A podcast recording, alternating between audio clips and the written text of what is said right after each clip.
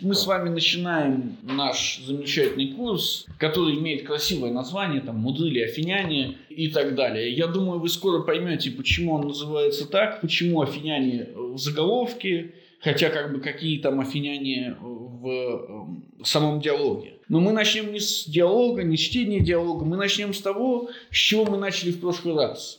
Вообще надо бы начать со знакомства. Там вот сидит Богдан Александрович, это Дарья Тимофеевна, это София Алексеевна, это первокурсники. Они не заслужили своих имен еще.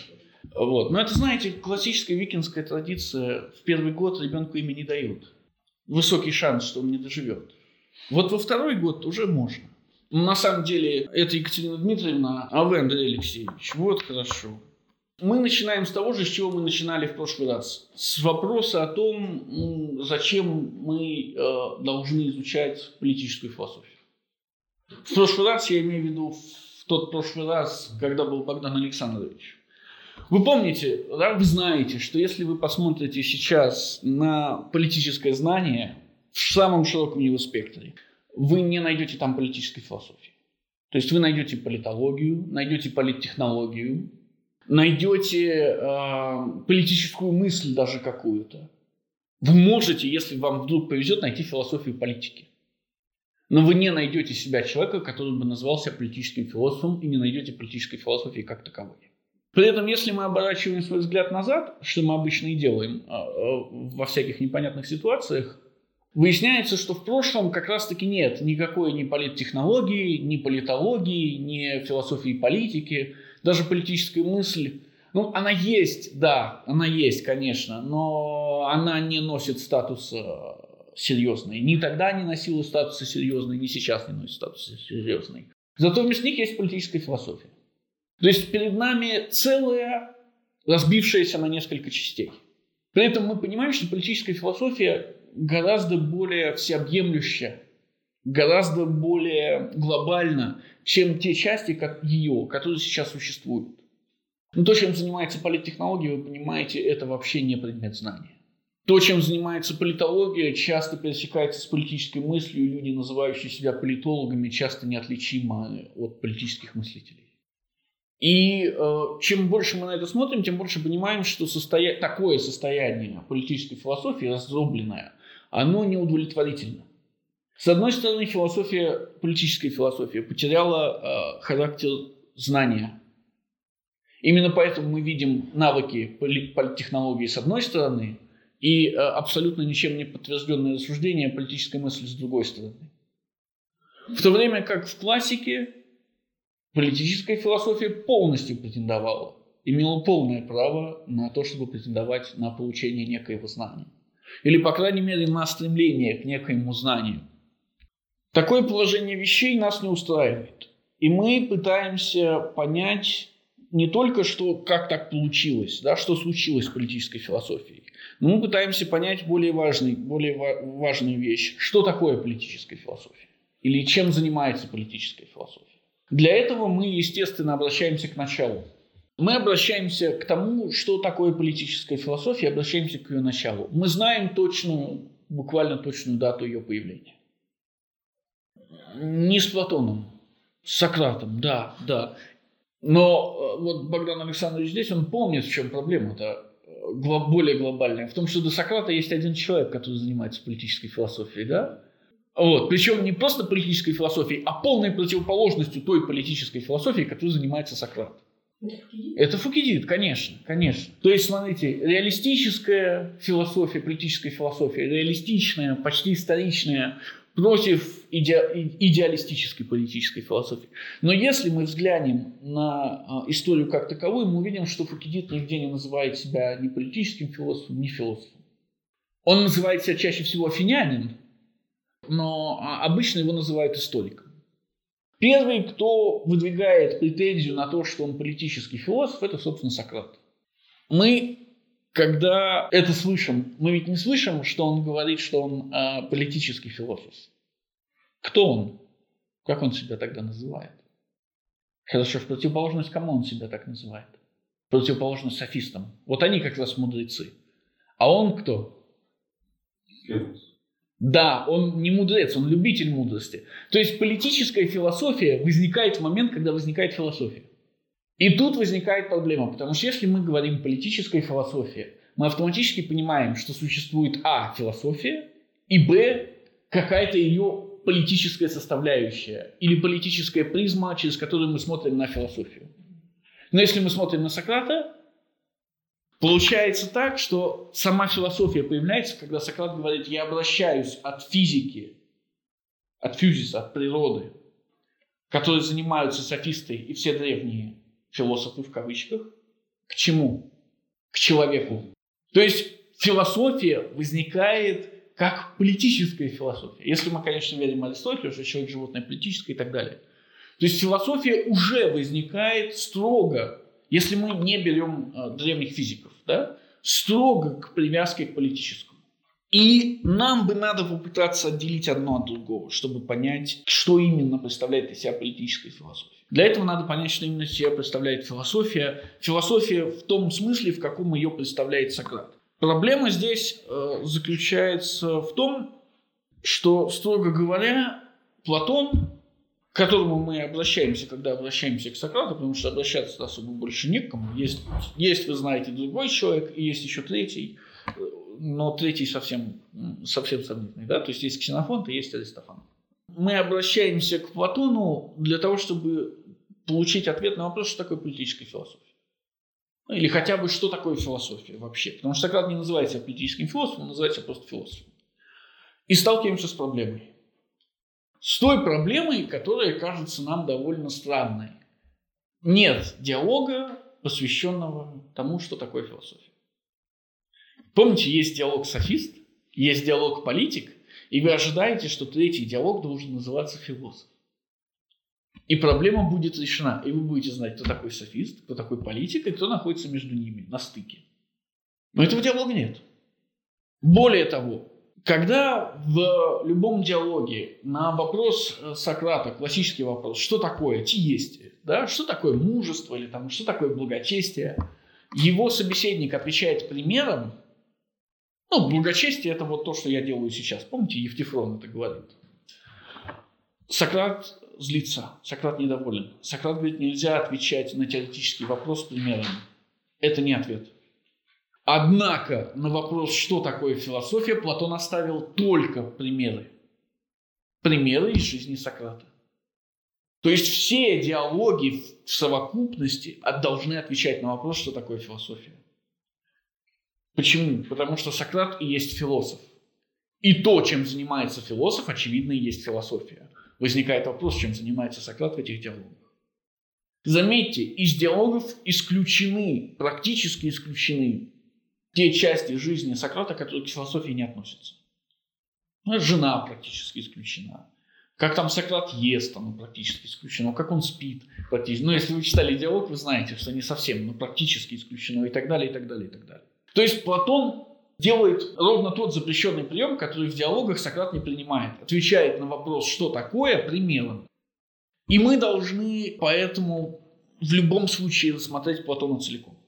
То есть Платон стоит с Сократом э, у самого начала, у самых истоков. Мы понимаем, что обратиться к Сократу невозможно, потому что он ничего не оставил. Да? И потому что то, что он, мы, мы предполагаем, он оставил, да, то, что мы можем найти, и сравнив Аристофана, Платона и Ксенофонта, на самом деле сомнительно. Почему? Потому что мы знаем, что Платон что здесь сделал с нами? Платон.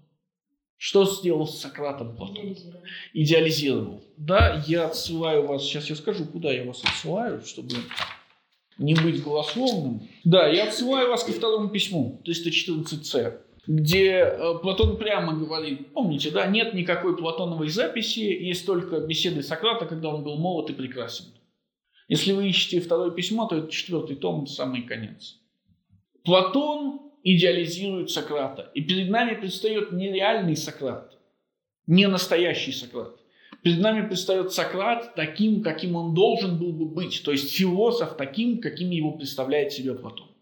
Итак, в нашей попытке ответить на вопрос, что такое политическая философия, мы обращаемся к тому моменту, когда эта политическая философия появляется, к самому началу. Находим человека, ответственного за ее появление. И выясняем, что, к сожалению, Сократ неотделим от Платона в этом смысле. То есть обращение к Сократу – это на самом деле обращение к Платону. Мы не знаем, что сделал Сократ, но мы четко знаем, что сделал Платон. Мы предполагаем, что Сократ – создатель политической философии, но мы четко знаем, кто это сделал. Обращение к Платону является абсолютно нормальным, абсолютно классическим шагом. Тут никаких проблем не возникает. Возникают другие проблемы. Что мы должны изучать у Платона в таком случае? Почему это проблема? Потому что если мы э, возьмем себе платоновский корпус сочинений, то выяснится, что в качестве платонических от Платона до нас дошло 35 диалогов и 13 писем. И тут тут же возникает проблема номер один. Часть диалогов не признаются аутентичными из этих 35. И тут же возникает проблема номер два эта неаутентичность является результатом конвенции.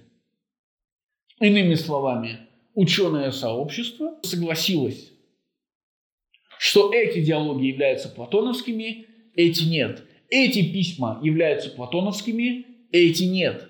Проблема номер два заключается не в этом, а в том, что конвенция подвержена изменениям. И это значит, что в ученом сообществе обязательно найдется часть, которая скажет нет, нет, нет, нет. Все наоборот. Этот диалог, который вы не считаете платоновским, там, например, Минос, на самом деле является платоновским, вот доказательство. И наоборот, эти письма, говорит там французская школа, не являются платоновскими. Немецкая школа говорит, нет, наоборот, эти письма только и являются платоновскими. И мы в гигантском сомнении. В гигантском сомнении, с чего надо начинать. Но у нас есть выход. Выход, казалось бы, довольно простой. Надо начинать сначала. Надо начинать с первого. Какой первый? Ну, ученые же как-то датировали. Датировали, да. Я спрашиваю вас, какой первый? Ну, апология. Апология, конечно. Но вот беда. У платоновских диалогов действительно есть момент создания. Причем, опять же, спорный момент. Но у платоновских диалогов есть еще и второй момент. Другая историческая дата. Какая? Помимо, собственно, исторической даты создания. Ну, предполагаемой исторической даты создания. Дата драматического действия. Не все диалоги, опять же, подчиняются опознанию даты драматического действия. Потому что есть диалоги типа Алкивиада первого, где вообще непонятно, что происходит. Где это происходит, когда это, день, ночь и так далее, и так далее. Сейчас это обсудим. Но у некоторых диалогов довольно четко есть возможность опознания. Именно драматической даты. И тогда у нас э, нет особого выбора. Мы четко знаем, какой диалог является первым. Но с трех раз угадайте, какой же. Протагор. Конечно, Протагор. На самом деле, а, самый молодой Сократ появляется в Пармениде. Причем там он совсем-совсем молодой. Вот прям реально молодой. Но, и э, э, это огромный плюс, Парменид происходит не на наших глазах. Парменид – это рассказанный диалог, и рассказ происходит гораздо позже. Таким образом, диалог, который нас интересует, первый диалог, это Протагор. То есть это тот самый диалог, где мы впервые видим, как Сократ выходит в люди. Как Сократ противопоставляет себя замечательным и чудесным софистам. Хорошо, мы поняли, что надо изучать Платона. Поняли, что надо обратиться к Протагору. Остался следующий вопрос. Он не последний, но следующий. Как это делать? Читать. Да, то есть вы, вы правы, а какой у нас еще выбор? Но на самом деле у нас есть замечательный ксенофонд. То есть вопрос даже не в том, читать или не читать, да? а вопрос, как читать. Чтобы ответить на этот вопрос, у нас есть замечательный ксенофонд. Спасибо ему. Вы открываете воспоминания о Сократе, меморабилию. А, книга первая, глава шестая. Да, да, с 13 и начнем. Сократ на это отвечал. Антифон. У нас принято думать, что из красоты и знаний можно сделать ровное и благородное, и гнусное употребление. Так, красоту, если кто продает за деньги кому угодно, того обзывают распутником. А если кто знает, что любит человек благородный, хороший, и делает этого человека своим другом, то мы считаем его нравственным.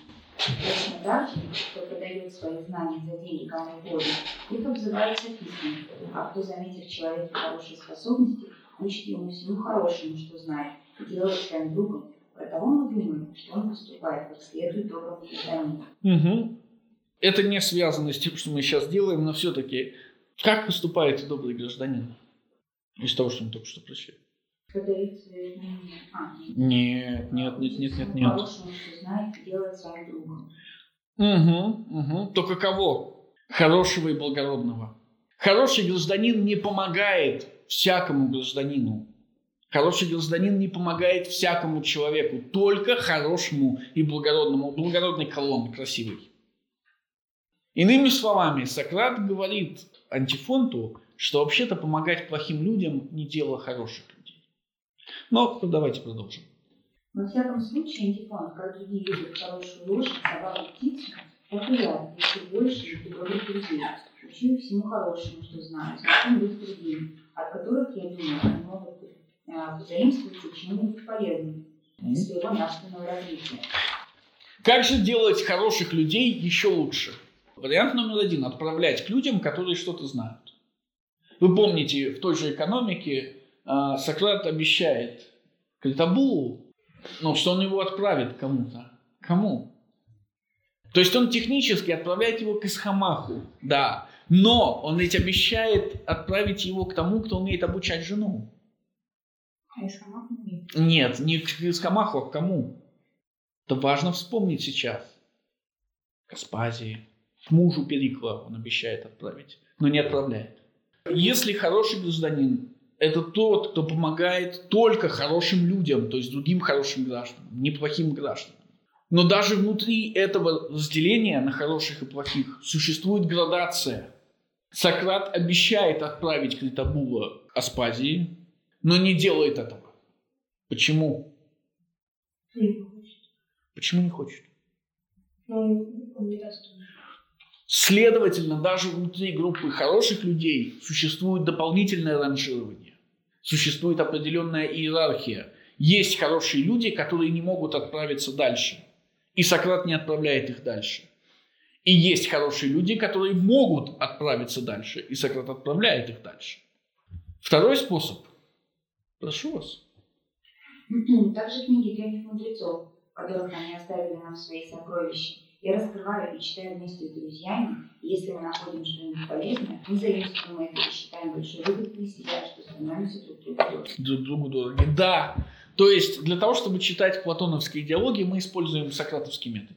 Метод совместного чтения, дружеского чтения книг. Понятно, что я бы с радостью отправил вас к Сократу и к Платону, но это невозможно. И другого варианта, кроме книг, у нас э, на самом деле не остается. Когда мы понимаем, что для решения нашей задачи мы должны читать замечательный диалог и читать его вместе, как друзья, и становиться друг другу ближе, как и говорит Сократ, встает следующий вопрос. Как именно мы должны читать диалоги Платона? И тут есть довольно четко наработанная традиция, которую на самом деле мы легко можем воспроизвести. Потому что когда мы обращаемся к диалогам Платона, выясняется, что они не одинаковые. Да, во-первых, это диалоги, Платон не пишет трактатов. Во-вторых, эти диалоги внутри себя делятся на два или лучше сказать три подвида. Есть диалоги перформативные, то есть которые разыгрываются прямо на наших глазах. Есть диалоги нарративные, когда некто рассказывает, пересказывает нам, собственно, сам диалог. Ну, государство так строится, если вы помните это. Но есть гибридные диалоги. У каких-то диалогов есть преимущество над какими-то. У нарративных явно есть преимущество над перформативными, потому что нарратив позволяет рассказывающему вставлять, и мы увидим это в Протагоре, вставлять в сам диалог замечания, которые не могли бы быть, если бы диалог разыгрывался на наших глазах. То есть кто как на кого смотрит, кто как реагирует и так далее, и так далее, и так далее, и так далее. Далее, вы понимаете, что если мы делим диалоги на группы, значит диалоги друг с другом как-то связаны. Вот один способ связывания диалогов друг с другом – это потому, являются ли они нарративными, трансформативными или смешанными. Другой способ связывать диалоги с друг с другом – это тематика. Ну, например, тема смерти Сократа. И тогда у нас появляется, например, такая цепочка, если мы берем суд и гибели. Евтифрон, Апология, Критон, Фидон. очередь к судье, суд, за, да, тюрьма за несколько дней до казни, за два дня до казни, казнь, день казни. Если мы берем более глобальное деление, ну, например, скажем, политические в кавычках диалоги, то есть диалоги, где Сократ строго говорит о политическом, то у нас получится другая цепочка. Это будет апология, это будет критон, это будет политик, это будет государство, это будут законы, если вы считаете, будет после закона. А минус входит в закон? А минус не входит в платоновский, э, в платоновский корпус. Вот, но вообще, да, минус тогда бы тоже был. А где они там рассуждают?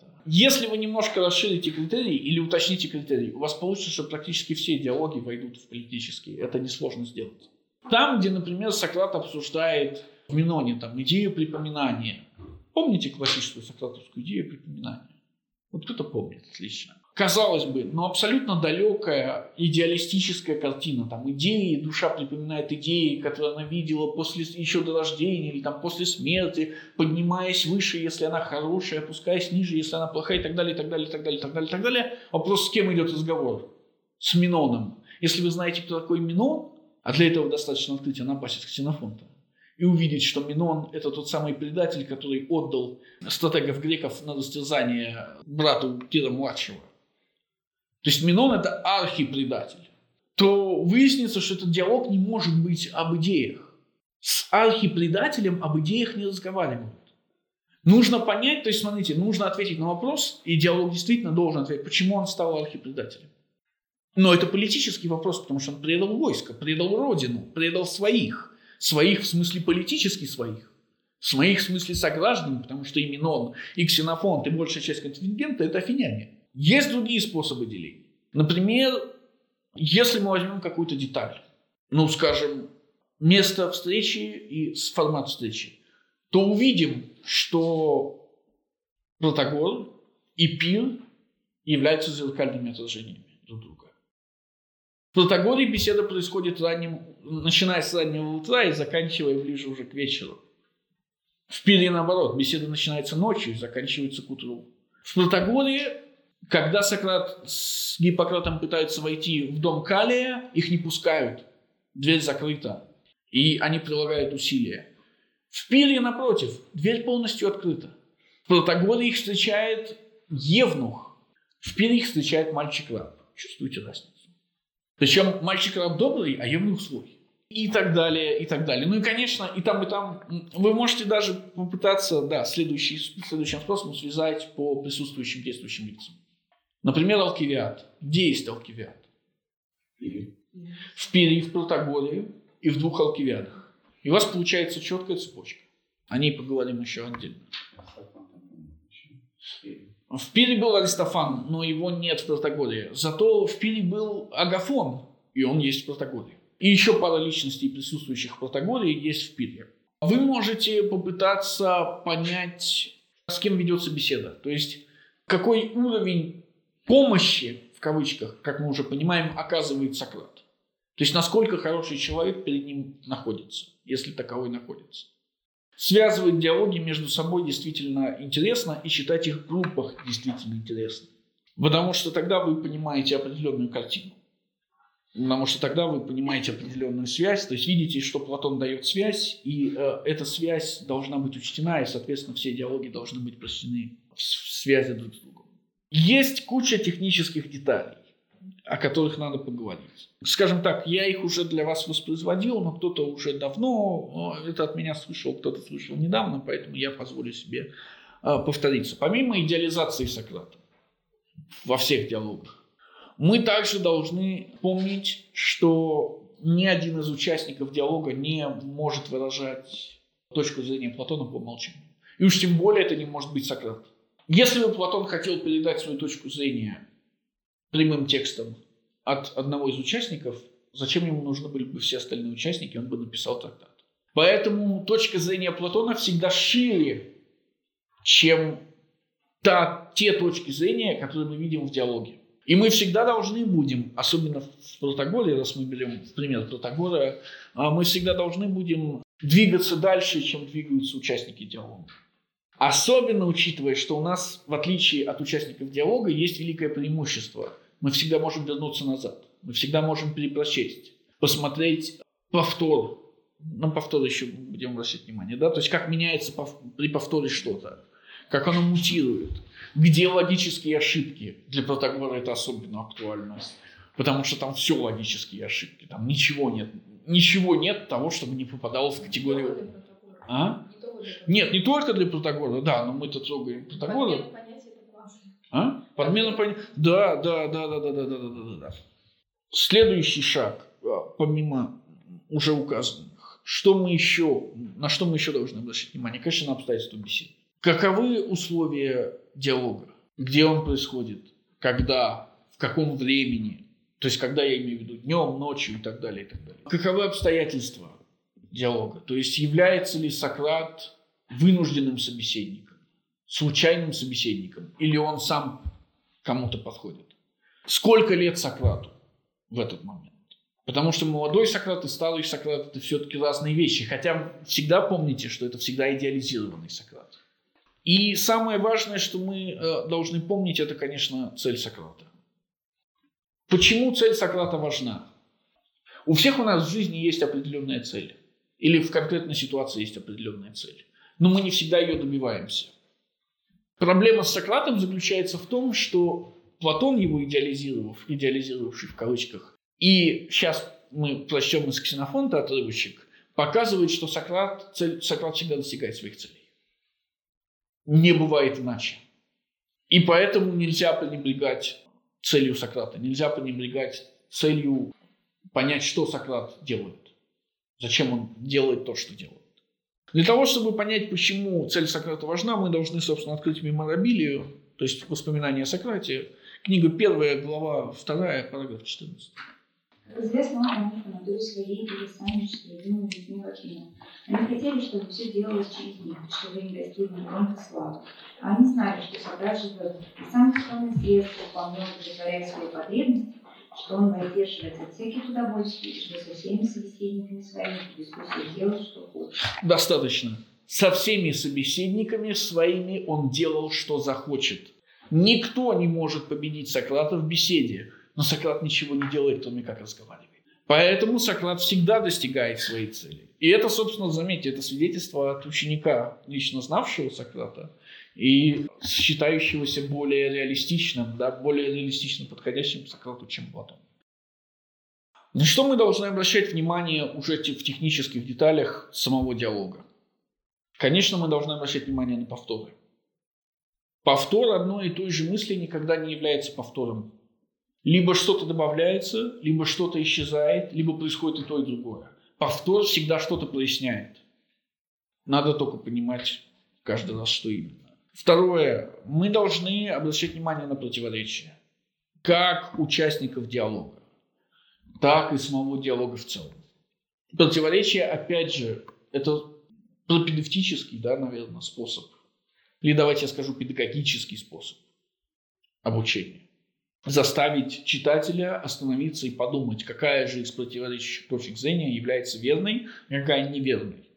Хотя может случиться такое, что обе они неверны, и мы должны будем вывести третье. Клятвы. С собаками тоже считается. Сократ бывает клянется и так. Помните, там у нас где-то собака даже Зевсом клялась. Такое тоже было. Клятвы – это способ подчеркивания утверждения, способ восклицания.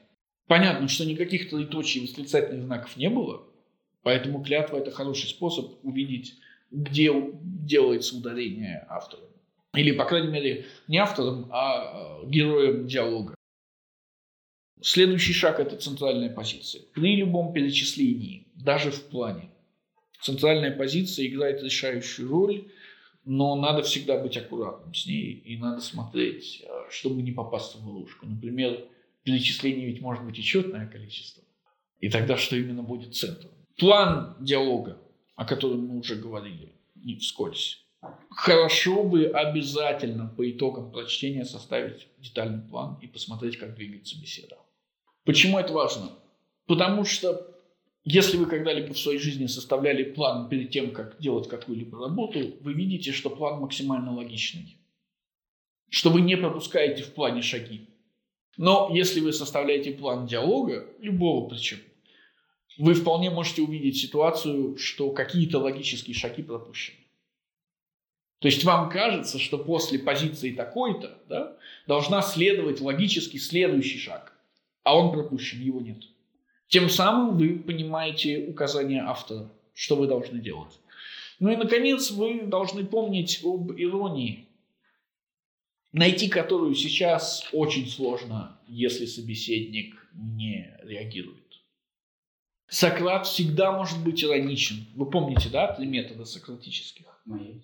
Маевтика, диалектика, ирония. Мы посмотрим на примере Протагора обязательно, как работает ирония, потому что Протагор – это единственный на моей памяти диалог, где Сократ говорит, зачем ему нужна ирония.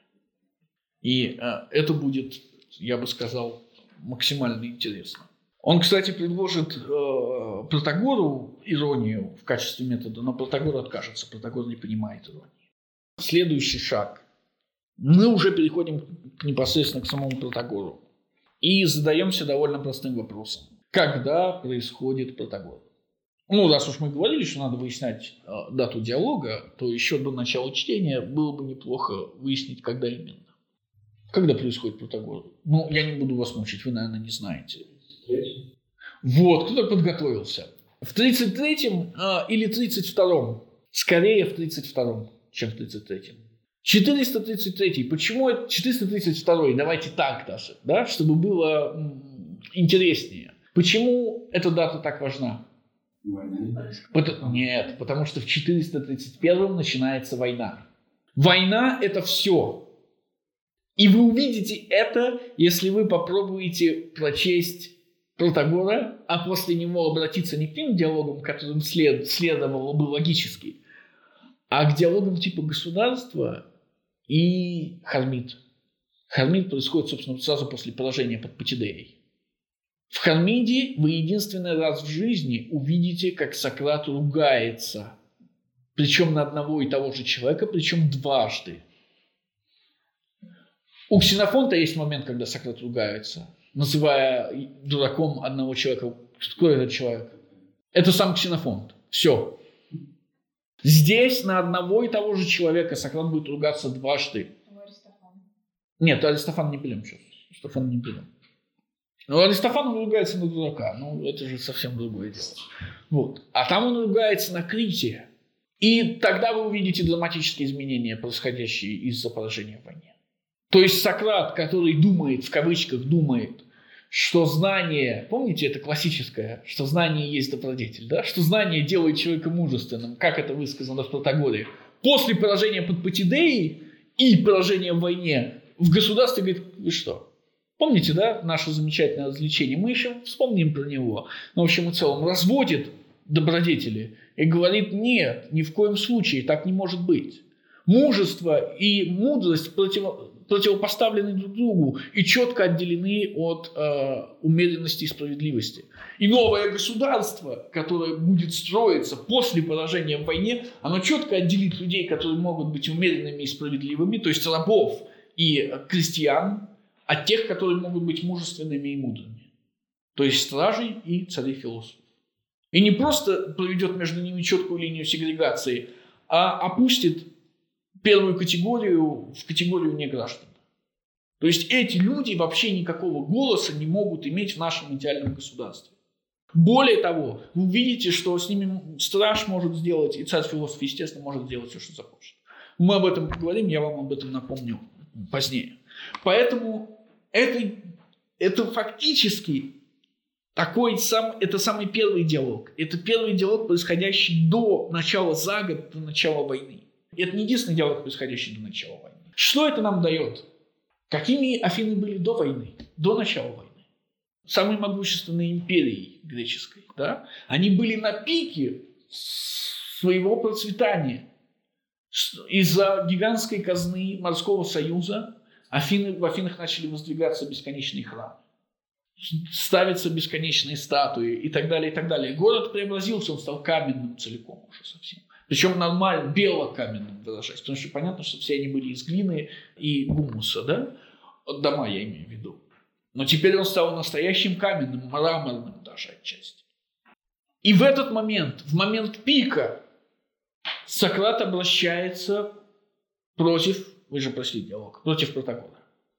Почему обращение против Протагора так важно? Почему, смотрите, сколько софистов присутствует в диалоге? Три. Протагор, Гиппий и Продик. Но Сократ не обращается против Гиппия и Продика. Особенно не против Протика. Он обращается против Протагора. Если вы посмотрите на диалоги платоновские, на название диалогов, вы увидите, что диалогов, посвященных Протагору, сколько? Один. А Гиппию? Два. Гиппий больше и Гиппий меньший. А Продику ноль. И наоборот, давайте сразу забежим вперед. Подумайте над тем, значит, смотрите, софист, которого Сократ любит, софист, которого Сократ не любит, и софист, которого Сократ не уважает. Два диалога, один диалога, ноль диалогов. Подумайте теперь из участников, из присутствующих молодых людей, есть ли диалоги, названные в их честь? Ну, например. Алкивиад. Сколько алкивиадов? Два. Не-не-не-не. Кто еще присутствует? Мы внимательно читали. Присутствует Критий. Есть ли диалог, посвященный Критию? Нет. А, нет. Есть ли диалог, называющийся Критий? Нет. Критон. Ну, не, не, откры, не открывали вы, да, ничего. Открываете четвертый том, а, содержание, и видите диалог Критий. Но только это не тот Критий. Есть диалог Хармит, посвященный разговору с Критием, но он не называется Критий. Почему Протагор так важен? Ну, все считают его мудрым. Он не просто мудрый. Он, во-первых, первый. Заметьте, что там сидят Гиппий и Продик. Но Протагор говорит, я всем вам гожусь в отцы. Он первый, если мы открываем Диогена Лаэрция, кто стал брать деньги за обучение. При том, что самого его Демокрит обучил бесплатно. Раз. Причем помните, да, что Демокрит сам ученик Анаксагора. То есть это физическая традиция номер один. Помните, кто такой Демокрит? Атом. Атомист. Да, да, да, да, да, да, да. В чем проблема с атомами? Решающая для нас с вами. Политическая. Атомные боги, конечно. Если существуют атомы, то боги сделаны из атомов. А это значит, что боги не вечны. Они когда-то были созданы. И значит, когда-то распадутся. Только атомы вечны. То есть Протагор наследник серьезной такой физической традиции. Первый софист. Следующее. Протагор успешен как софист, гораздо более успешен, чем Платон, потому что он осуществил мечту Платона. По просьбе Перикла, и это важно, Протагор дает законы колонии Турии. Перикл в свои времена открываете э, Плутарх Перикл 11 и читаете, что Перикл пытался успокоить народ еще и тем, что создавал постоянные колонии. Вот одна из этих афинских колоний, Турии, для нее был специально, для того, чтобы дать ей законы, специально был приглашен Протагор. То есть Протагор еще и законодатель. В том смысле, в каком он всегда хотел быть Платон, и в том смысле, в каком он, например, должен был стать афинянин из законов. Следующий шаг. Там же в Плутархе, Перикл 36, мы видим, что Перикл советуется с Протагором долго советуются по поводу интереснейшего дела. Я прислал вам Плутарха? Нет, хорошо, значит, я сам расскажу вам, что к чему. На играх, устраиваемых в Афинах, один из атлетов, метнув дротик, убил человека. Ну, тот, видимо, выбежал на туда, куда не следовало выбегать. Встал серьезнейший вопрос. Кто виновен в этом убийстве? Тот, кто выбежал, тот, кто кинул, или устроители игр, которые допустили, чтобы какой-то дурак выбежал на поле, когда туда метают дротики. Перикл целый день посвятил обсуждению этого вопроса с Протагором. Плутарх интересно дает замечание. Мы узнаем это от сына Перикла, который подал в суд на Перикла. Мы еще узнаем, что сыновья Перикла те еще э, глупцы. Но почему это важно? И здесь вы должны открыть Фукидида, замечательного. Книга первая, 126. В течение этого времени пелопонесцы отправляли к Афинам посольство с жалобами, чтобы в случае отказа в чем-либо иметь, возможно, более основательный предлог к войне. Так, прежде всего, а, лакедемоняне потребовали от афинян а, через своих послов изгнания, виновных в кощунстве против богини. Кощунство состоялось... Богини Афины, естественно, да? Других не бывает. Мгм. Ну, в Афинах точно. Мгм. А, был афинянин Пилон, победитель на Олимпийских состязаниях в 1640 году. А, Человек древнего знатного рода и влиятельный. Он женился на дочери а, мирянина а, Феогена около 625 В то время бывшего тирана, в Мегарах. Когда Пилон вопрошал Дельфийский оракул, тот дал ему прорицание захватить Афинский Акрополь во время величайшего праздника Зевса. А, Пилон получил от Феогена войско, поговорил а, поговорил своих друзей, когда наступили а, Олимпии, празднуемые в Пелопоннесе, захватил Акрополь с целью сделать тираном. А, Празднество это он считал величайшим Зевсовым праздником и имеющим ближайшее отношение к нему, как победителю на Олимпийских состязаниях. Имел ли в виду оракул наибольший праздник в Атике или в каком ином месте, и он в то время об этом не рассуждал, да и оракул не открывал этого. Дело в том, что афинян за городом бывают э, Диасии, называемый величайшим праздником Зевса Милостивого, причем от имени всего народа приносятся не крупные жертвенные животные, но местные жертвы. И он, полагая, что он правильно понял изречение оракула, приступил к делу. Узнав об этом, афиняне э, всем народом устремились полей против Килона и его соумышленников, и, расположившись у Акрополя, начали осаждать его. Осада тянулась, и большинство афинян, утомленных ею, ушли, предоставив девяти архонтам сторожить Килона и дав им неограниченные полномочия на все прочие, на все прочее по собственному усмотрению. В то время а, большая часть административных функций принадлежала архонтам. Между тем, соумышленники Килона терпели во время осады крайнюю нужду от недостатка хлеба и воды. Поэтому Килон и от его тайком бежали, а остальные, из них уже многие умерли от голода. Будучи в стесненном положении, сели у алтаря на Акрополе в качестве молящих о защите. Мгм. Сели у алтаря, потому что нельзя убивать в храмах. Мгм. А когда афиняне, а, на которых возложена была охрана, увидели, что осужденные умирают на священном месте, они предложили им удалиться, причем обещали не причинять им никакого зла. Но когда они вывели их оттуда, то всех перебили. Кроме того, они лишили жизни еще нескольких человек, усевшихся на пути подле алтарей почтенных богинь. Отсюда и сами убийцы и их потомство получили название нечестивцев величайших преступников перед богиней. Этих нечестивцев изгнали тогда и афиняне, а впоследствии потомков их изгнал элкидемонянин э, Клеомен. Живущие были изгнаны, а кости умерших вырыты из земли и выброшены. Однако оставшиеся живых изгнанники впоследствии возвратились, а потомки их проживают в государстве еще и теперь. Мгм. Очищение от этой скверны и требовали от афинян лакедемоняне, э, ратуя как бы больше всего за богов. На самом деле они знали, что со стороны матери причастны к преступлениям великого. И Перикла достаточно. Иными словами, для Перикла этот вопрос важнейший. Кто виноват? Можно ли возложить вину за кощунство, за святотатство на самого Перикла, вину его предков? И беседа с Протагором показывает, насколько важным был для Перикла Протагор. Следующий шаг. 319а, Протагор, а вы откроете 139 Фукидида, 1, 139, 4. И откроете Илиаду кто-нибудь еще, 9, 9 книга, 9 песня, да, 443 строка. Давайте я начну. Вот что говорит Протагор в 319а. Наука же это смышленность в домашних делах. Это он говорит о том, чему он обучает. Умение наилучшим образом управлять своим домом, а также в делах общественных. Благодаря ей можно стать всех сильнее и в поступках, и в речах, касающихся государства. Эта формула в поступках и в речах, то есть в словах и делах. Мы встречаем ее всего в двух местах еще. У Фукидида и у Гомера. Вы нашли Гомера? Бы ты в речах, был бы в речах ты Витя и делать людей знаменитых. Это учитель Ахиллеса обращается к Ахиллесу.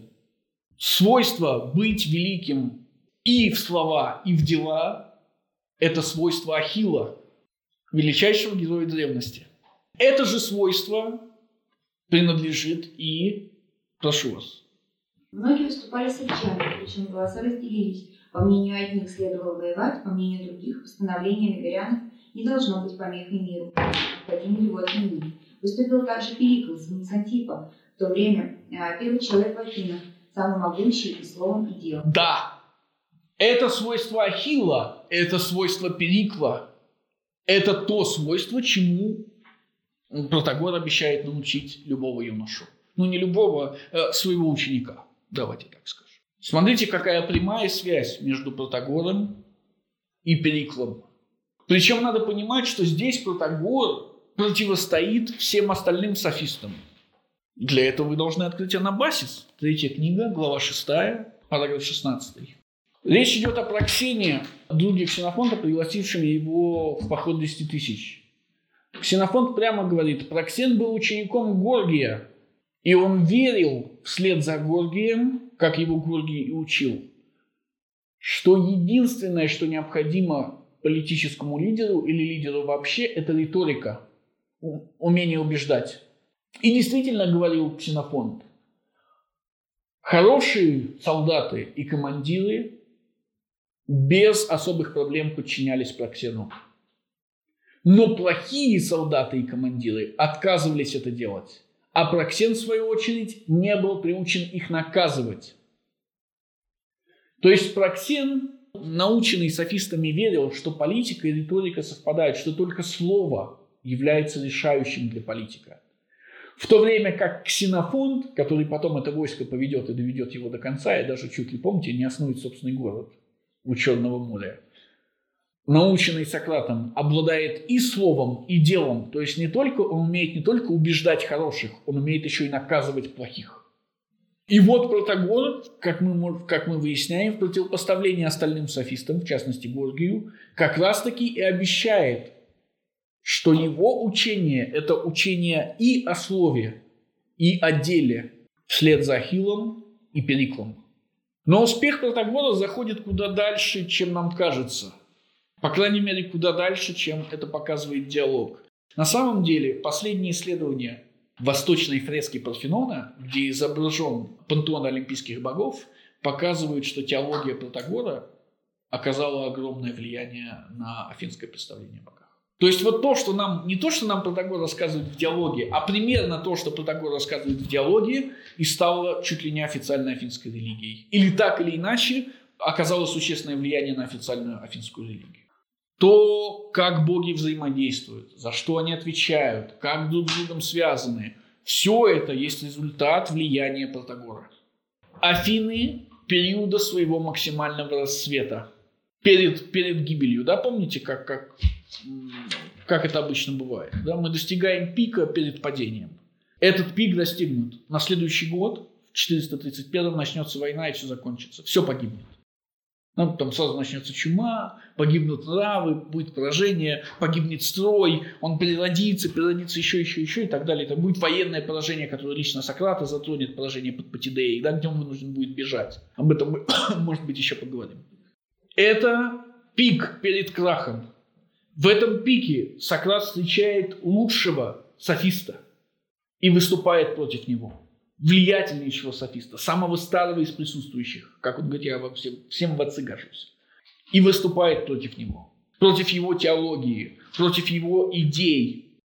Но этого мало. В том смысле, что это не просто первое публичное выступление Сократа, в котором Сократ выдвигается вперед. Это публичное, публичное в кавычках, да? Это публичное выступление, в котором присутствует будущее Афин. В буквальном смысле будущее Афин. И э, я, я скажу вам, что это за будущее. Кто присутствует в диалоге из людей, которых вы знаете? То есть, смотрите, здесь присутствует будущий развратитель молодежи и нечестивец Сократ. Здесь присутствует будущий нечестивец. Кто? Ну, то есть, не, не благочестивец. Протагор, он напишет книгу о богах, которая будет начинаться так. О богах ничего сказать невозможно, потому что дело это такое темное, а человеческая жизнь короткая. Посмотрите, что там во всей остальной книге написано. Эту книгу сожгут, а его изгонят из города по обвинению в нечестии. Кто еще? Алкивиат. Алкивиат, будущий новый архипредатель. Главный человек, вокруг которого вращается история войны, главный человек, вокруг которого вращается история как таковая. Кто еще? Агафон, будущий поэт-победитель. Кто еще? Критий. Помните Крития? Будущий лидер тирании 30. Хармид. Помните Хармида? Будущий соучастник лидера тирании 30. И один из 30 тиранов.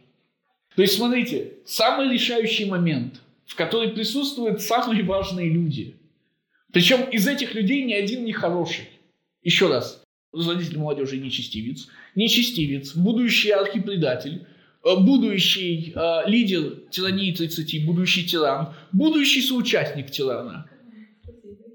Что, простите? Команда по спасению Афины. Да, да, да, да, да, да, да, да, да, да, да, да.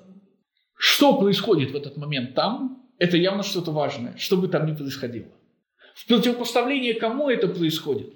Если диалог происходит в противопоставлении Протагору, то прокси, давайте я скажу прокси, да, то косвенно в противопоставление кому? Ну, мы только что это обсуждали. С кем Протагор связан? А с, господи, с Периклом. С Периклом против Перикла. Почему-то философия, возникающая в момент расцвета, в момент пика, в момент Перикла, ненавидит Перикла презирает Перикла. Вы поймете это из диалога. Помните, когда Сократ говорит, что же это за Перикл такой, если он ни детей своих не смог воспитать, ни э, пасынков, да? не, не принятых на попечение. Ненависть к Периклу... А во втором Алкивиаде, он же в качестве примера Сократ предлагает Алкивиаду убить Перикла. Это тоже как-то... Это надо смотреть. Помните, контекстуальность решающая. Сейчас я вам прочту из замечательного диалога. Диалог называется «Миниксен». Это отдельный, отдельный том, не из наших четырех, а том, где находятся платонические диалоги и диалоги э, платоновской школы. Речь идет все так же, все так же об Аспазии. Помните Аспазию, да? Аспазия, помните, кто такая? Я только что вам об этом говорил. Любовница. На самом деле это муж Перикла. Почему это муж Перикла? А, мы знаем из Ксенофонта. Чем занимается Аспазия? Чем, чему может Аспазия научить из Хамаха? Нет, это из хам... не из Хамаха, прошу прощения, это было. Не-не-не-не-не-не-не. Как воспитывать свою жену? Аспазия знает, как воспитывать свою жену. Очевидно, свою жену Аспазия воспитала. Это первый шаг. Второй шаг, который мы находим а, а, в, уже в Платоне. Страничка 99-236b. Сократ, от тебя, быть может, я бы ничего не сказал. Не, э, не далее, как вчера я слышала Аспазию, произносившую надгробную речь по этому самому поводу. Кто произносит надгробную речь? Что это за надгробная речь? Это надгробная речь Перикла. Аспазия произносит надгробную речь Перикла противопоставление Периклу. Но это не так важно. Важно следующее. Ведь она тоже слыхала о том, что ты мне сообщил, а именно, что Афине не собираются назначить оратора. Поэтому она частью импровизировала передо мной это, что э, следует говорить, частью же обдумывала это прежде. Тогда, полагаю я, когда составляла надгробную речь, произнесенную Периклом, Аспазия пишет за Перикла величайший, дошедший до нас документ Перикла, надгробную речь. Открывайте Фукидида, про это целые диссертации пишутся, там, надгробная речь Перикла и, и так далее, и так далее, и так далее, и так далее. Кто ее написал? Не Перикл ее написал, ее написала Аспазия. Смотрите, то есть она не просто написала за Перикла эту речь, она перед Сократом произносит другую, более качественную речь, чем она написала для Перикла. И составила теперешнюю свою речь из отрывков той прежней, Миниксен. И ты мог бы вспомнить, что говорила Аспазия. Остановимся. Смотрите внимательно. Миниксен собирается быть политиком, собирается избраться. Он еще молодой и так далее. Сократ ему говорит вот такое. Говорит ему, что за Перикла речи пишет его любовница. Где реакция Миниксена? Вам кто-то говорит страшное, что за национального лидера его речи пишет любовница. Ваша реакция? Реакция Миниксена ноль. Почему? Он знает. А он только-только, ему 20 с чем-то лет, он только-только вошел в политику. Это значит, все знают. И следующий шаг. Если не ошибаюсь, да. Я учился у нее и вполне мог заслужить от нее побои, если бы проявил забыть. Угу. Она еще и колотит Перикла, если он не заучивает речь до конца. Кто муж в этой ситуации? В этих прекрасных отношениях? Конечно. То есть представьте, как бы наш величайший национальный лидер, помните, да, как Фукидид говорит, это была демократия только по названию. На самом же деле правил Перикл. Так вот, Периклом кто-то другой управлял. Если я не ошибаюсь, могу ошибаться, у Плутарха в той же самом Перикле есть замечательный отрывок, где Перикл э, говорит Аспазии, что как бы ты, ты, ты понимаешь, в чем проблема. Афина управляет миром, я управляю Афинами, ты управляешь мной, наш сын управляет тобой. Получается, несмышленый подросток управляет миром. В чем-то проблема с Периклом. Какая-то очень серьезная. Философия и Перикл несов, несовместимы. Более того, философ, то есть Сократ, отнимет у Перикла самое дорогое, что Перикл, чем Перикл обладает. А, Алкивиад. Алкивиада, конечно, потому что сыновья Перикла нули. Сам Алкивиад Алкивиаде первом, мы до этого дойдем, еще называет их дураками. А своего родного брата Клиния называет сумасшедшим. То есть из этой всей семейки только Алкивиад был достойным человеком, и его отнимает у Перикла Сократ. И более того, Протагор, находящийся в союзе с Периклом, уничтожает Сократ. Да и сам Перикл, как вы видите из Миниксена, тоже, мягко говоря, страдает от такого подхода. То есть понятно, что тут вы можете почувствовать иронию, но ее точно не почувствовал собеседник. То есть Миниксен уверен, что так оно все и есть, и так, как бы так всегда, видимо, и было. И никаких проблем с этим нет. Хорошо, давайте, я думаю, что если у вас нет вопросов, мы на этом остановимся, а уже потом перейдем к, собственно, чтению ну, Протагора.